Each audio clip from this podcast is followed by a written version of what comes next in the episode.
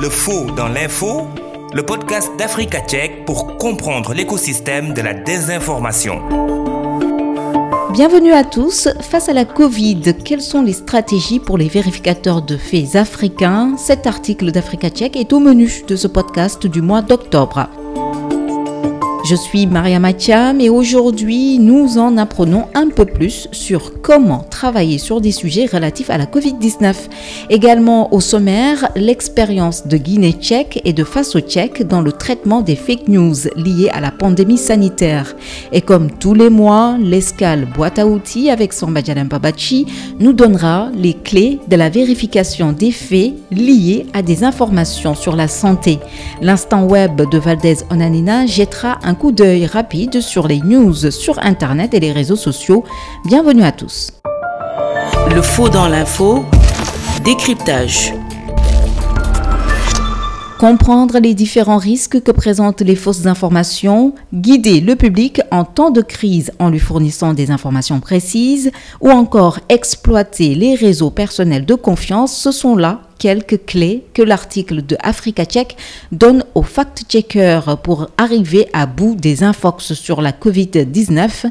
Des astuces bien utiles, nous dit le fondateur de Faso Check au Burkina Faso, Bouraima Salouka. Ce guide est quelque chose de très bienvenu dans l'univers des organisations de fact-checking, en ce sens que cela nous donne des outils pour nous-mêmes mieux appréhender l'écosystème de la désinformation relative à la COVID-19 dans, dans, nos contextes, mais aussi comment nous pouvons nouer des partenariats gagnants avec des sources dignes de foi, mais également travailler à une sorte d'éducation aux médias et à l'information de nos publics, co-construire de l'information de qualité pour tous. Euh, je pense que, comme je le disais tantôt, ce guide est formidable et il est le bienvenu. Au Burkina Faso, Saluka, est-ce que vous pouvez nous expliquer quelles ont été euh, les fake news les plus récurrentes euh, concernant la pandémie de la COVID-19 ce sont des fausses informations relatives au mode de contamination de la maladie, comme par exemple le fait d'utiliser des vêtements usés venus d'Europe que l'on appelle ici Ouyourou, bon français on dirait la friperie. Ce sont des fake news relatives aux remèdes contre la maladie. Et nous avons vu circuler aussi euh, toutes les bonnes recettes de bonnes dames, boire de l'eau chaude, consommer du gingembre, de l'ail, euh, tout ce que vous savez jusqu'au piment qui ont été présentés comme étant des remèdes à la COVID-19. Il y a également que la COVID-19, euh, sa charge désinformationnelle n'est pas seulement liée qu'à la maladie elle-même, parce qu'elle a eu des effets sur tous les aspects de la société. Dès les premiers cas qui ont été signalés ici en mars 2020, euh, les mesures coercitives prises par le gouvernement, comme euh, le fait euh, d'empêcher la circulation des citoyens. C'était des mesures drastiques. Autour de cela, il y a eu pas mal de fausses informations qui ont circulé, notamment aussi sur les violences policières qui ont eu lieu quand des citoyens n'ont pas respecté les mesures édictées par euh, les autorités. Ce sont là un ensemble de fausses informations qui ont circulé, mais qui ne sont pas bien particulières au Burkina. On peut les retrouver un peu partout De votre point de vue, euh, comment est-ce qu'on pourrait expliquer le fait que les fake news liées à la COVID-19 ont pu euh, justement émerger au Burkina Faso et se répandre euh, au Burkina Faso? Je pense que les, ces fake news ont prospéré au Burkina Faso pour plusieurs raisons. La première raison tient à ce qui est humain, ce qui est euh, relatif à la peur chez l'être humain. Hein. La peur contribue à créer chez les êtres humains ces comportements qui nous font aussi euh, raconter tout et surtout n'importe quoi. La deuxième raison tient au déficit informationnel dans nos pays. Il faut dire que la COVID-19 étant une maladie très peu connue, très peu maîtrisée par euh, les techniciens de santé. Il y a eu beaucoup de tâtonnements de leur part. On a entendu tout et son contraire. Aussi, dire que dans nos pays, on n'a pas cette culture de redevabilité, de communication transparente. Là, je parle même de la gestion politique euh, de la COVID-19. Donc, il y a eu tellement de trous informationnels auprès des citoyens que la nature ayant horreur de vide, euh, des esprits malins en ont profité euh, pour la combler par euh, de fausses informations, des informations alarmantes, des informations farfelues. Bon, il y a aussi, bien sûr, les nouvelles technologies qui le permettent, notamment les messageries instantanées, les messageries privées. Je pense euh, surtout à WhatsApp qui permet à des populations qui, quand bien même elles ne maîtrisent pas euh, l'écrit, de le faire oralement et dans nos langues nationales, cela part très vite. Et les autres réseaux sociaux, notamment Facebook. Est-ce que à face au tchèque, vous avez réussi euh, justement à faire le travail euh, de vérification de ces faits? Il faut déjà noter qu'à Faso Tchèque, nous avons un flux de travail et des process qui sont bien définis que nous suivons. Cela commence par la veille des réseaux sociaux et même la veille sociétale pour voir les déclarations qui sont dans la place publique euh, et relatives à la COVID-19 qui méritent d'être vérifiées. Et une fois que ces sujets sont identifiés, nous rentrons en contact avec les personnes qui ont eu à faire ces déclarations. Généralement, pour la COVID-19, elles ne disposent pas de preuves, ce qui nous amène à chercher des éléments de réponse qui confirment ou infirment ces déclarations qui sont faites. C'est ainsi que nous avons pu développer, je dirais, un réseau de sources quand même fiables auprès d'experts ils sont des médecins, des médecins épidémiologistes, qui sont des cliniciens, qui sont des chercheurs, et aussi auprès d'organismes tels que l'initiative COVAX, tels que l'OMS, et aussi quelque chose qui nous est utile dans notre travail, ce sont les outils de vérification en ligne euh, disponibles que vous connaissez pour vérifier une image, pour vérifier une vidéo, pour vérifier de l'authenticité d'un site. Voilà, ce sont des éléments sur lesquels nous nous appuyons pour travailler. Une fois que vous avez fait le travail de vérification des faits, comment est-ce que vous avez euh, réussi à justement propager ce travail que vous avez euh, réalisé à Faso Tchèque C'est vrai, Mariama, une chose est de vérifier euh, une déclaration, de produire un article. L'autre défi pour euh, nos fact-checkers, c'est de diffuser cette information et de travailler de sorte à ce que cette information puisse être aussi virale que la fake news qu'elle a cherché à démonter. Bon, malheureusement, une information vérifiée ne va pas à la vitesse d'une fausse information et gagner la viralité reste un défi pour nous ici à Faso Tchèque. Néanmoins, nous avons mis en place une stratégie de diffusion sur les réseaux sociaux qui passe par la publication sur notre page Facebook, euh, sur Twitter, mais également nous avons utilisé WhatsApp par des listes de diffusion WhatsApp nous avons fait une remarque. Que quand on écrit des papiers élaborés, généralement le lectorat n'aime pas lire en profondeur. Et nous avons développé aussi ce que nous appelons la vidéo check où en une minute on arrive à donner le résultat du fait vérifié. Et ça nous avons remarqué que ça a beaucoup marché. Mais nous devons avoir l'honnêteté de dire que jusqu'à présent nous sommes dans des expérimentations afin de trouver la stratégie appropriée pour rendre euh, viraux nos articles de fact-checking. Merci beaucoup à vous Bouraïma Salouka, fondateur de Faso Tchèque et nous découvrirons le cas de la Guinée tout à l'heure mais d'abord la chronique sur les trucs et astuces du fact-checker. Aujourd'hui, essayons de comprendre comment éviter les fake news concernant la santé de manière générale qui pullulent sur Internet notamment. Le faux dans l'info, la boîte à outils. Samba Bachi. Dans cette chronique, nous parlons des remèdes miracles qui pullulent sur Internet, des vaccins Covid-19 à la consommation d'eau salée pour soigner Ebola.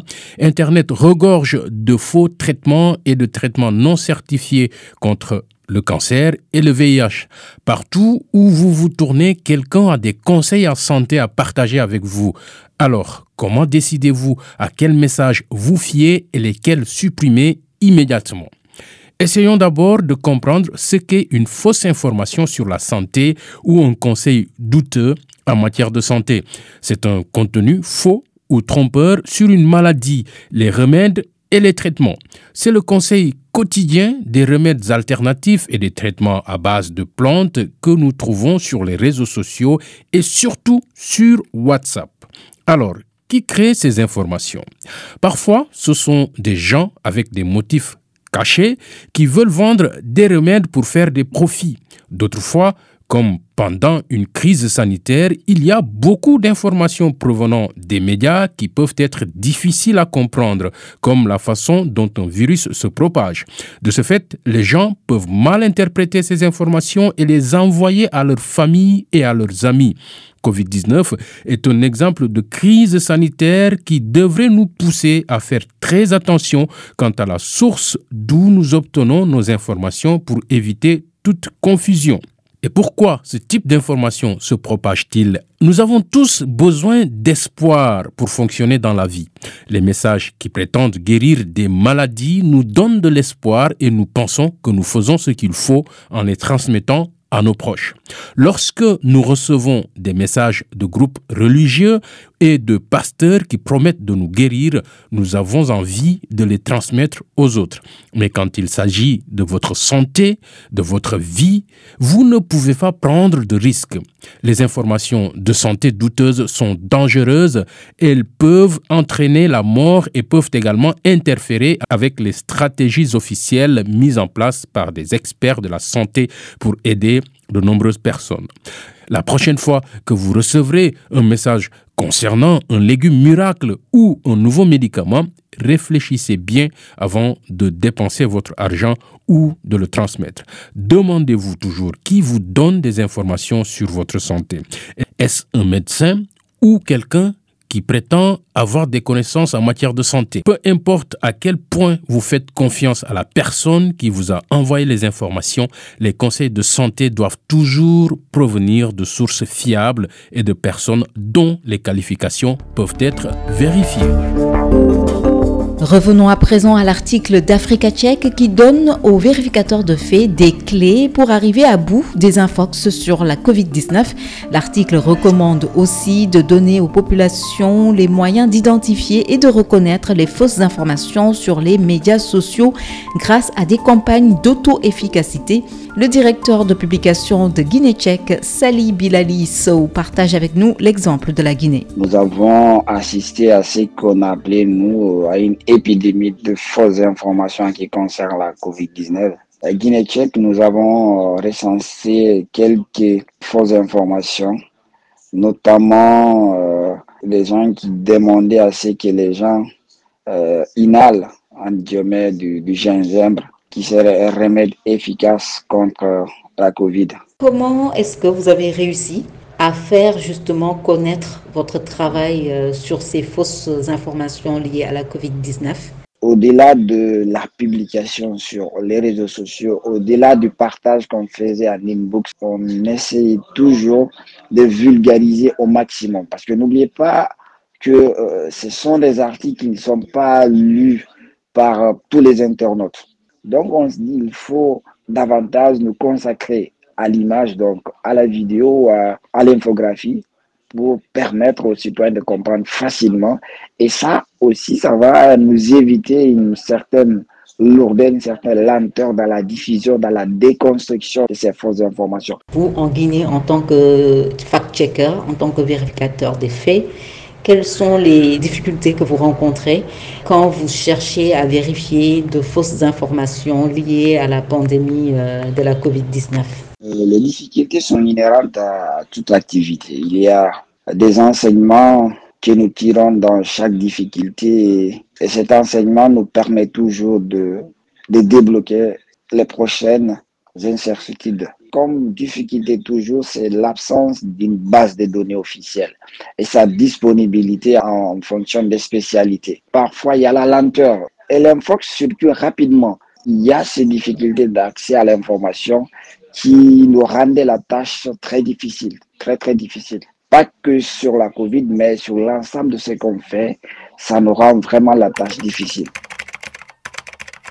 Le faux dans l'info, quoi de neuf sur les réseaux sociaux Valdez Onanina. Ce mois, je vous parle de TikTok qui expose ses jeunes utilisateurs dès l'âge de 9 ans à des informations fausses et dangereuses sur la COVID-19 et ce, sans presque aucun avertissement, comme le révèle une enquête de NewsGuard, qui est une start-up fondée en 2018 aux États-Unis dans le contexte de l'explosion du flux de fausses informations partagées sur les réseaux sociaux lors de l'élection présidentielle américaine de 2016. Alors, TikTok, l'application de partage de vidéos courtes qui est surtout populaire chez les jeunes de moins de 18 ans, a présenté des allégations fausses et trompeuses sur la COVID-19 en quelques minutes aux neuf enfants recrutés par NewsGuard pour cette enquête. Tous étaient supervisés par leurs parents ou d'autres proches adultes. Alors, un déferlement de contenu toxique, notamment des vidéos affirmant que les vaccins sont mortels et que la COVID-19 est un complot génocidaire, a pu être constaté dans leur flux de vidéos et ce, bien que plusieurs enfants n'aient suivi aucun compte ni cherché aucune sorte d'information sur l'application. Alors pour être plus précis, en août et septembre 2021, donc récemment, NewsGuard a demandé à 9 enfants de 9 à 17 ans de créer de nouveaux comptes sur TikTok avec pour objectif d'enregistrer le temps qu'il faut à la plateforme pour les exposer à des infox sur la COVID-19. Parmi les enfants, il y avait quatre filles et cinq garçons. Il leur a été demandé de rester pendant 45 minutes sur la plateforme et d'enregistrer leur session Précisons déjà que NewsGuard a reçu une autorisation parentale pour que les enfants participent à cette enquête. Alors, bien que TikTok dise interdire l'utilisation de sa plateforme par les enfants de moins de 13 ans, plusieurs enfants plus jeunes que ceux-là, dont 9 ans, ont facilement pu s'inscrire sans l'aide d'un adulte. L'analyse menée par NewsGuard des enregistrements des écrans des 9 participants montre que dans les premières 35 minutes, Huit d'entre eux ont été confrontés à des infox sur la COVID-19 et les deux tiers d'entre eux ont vu des infox sur les vaccins anti-COVID-19 en particulier. Quatre des participants avaient pour instruction d'avoir un engagement minimal avec la plateforme, c'est-à-dire de ne pas suivre d'autres comptes, de ne pas chercher des sujets en particulier, de ne pas cliquer sur des hashtags. Mais malgré tout, ils ont rapidement été confrontés à de fausses informations sur la COVID-19. En d'autres termes, le fait que les utilisateurs n'aient pas activement cherché des contenus, notamment sur la COVID-19 ou la santé en général, et qu'ils n'aient suivi aucun compte, cela n'a pas empêché l'application de remplir d'elle-même leur flux d'infox sur la COVID-19. Les cinq autres participants regroupés dans un groupe dit à fort engagement ont vu un total de 22 vidéos contenant de fausses informations sur la COVID-19, tandis que les participants regroupés dans le premier groupe, donc celui à engagement faible, en ont vu un total de 10. Alors, NewsGuard a demandé à TikTok de commenter la raison pour laquelle la plateforme permet à de jeunes utilisateurs d'être ainsi exposés à des infox potentiellement dangereuses sur la COVID-19. En réponse à cela, un porte-parole de TikTok a répondu que l'application travaille sans relâche pour prendre les mesures nécessaires sur les contenus et les comptes qui diffusent de fausses informations tout en faisant la promotion de contenus faisant autorité sur la COVID-19 et en sensibilisant ses utilisateurs à l'éducation aux médias. Fin de ce podcast produit par Africa Tchèque et réalisé par Maria Matiam. Merci à vous qui l'avez suivi. Prochain rendez-vous le mois prochain. D'ici là, doutez et vérifiez toute information pour éviter de tomber dans les filets de la désinformation. À bientôt!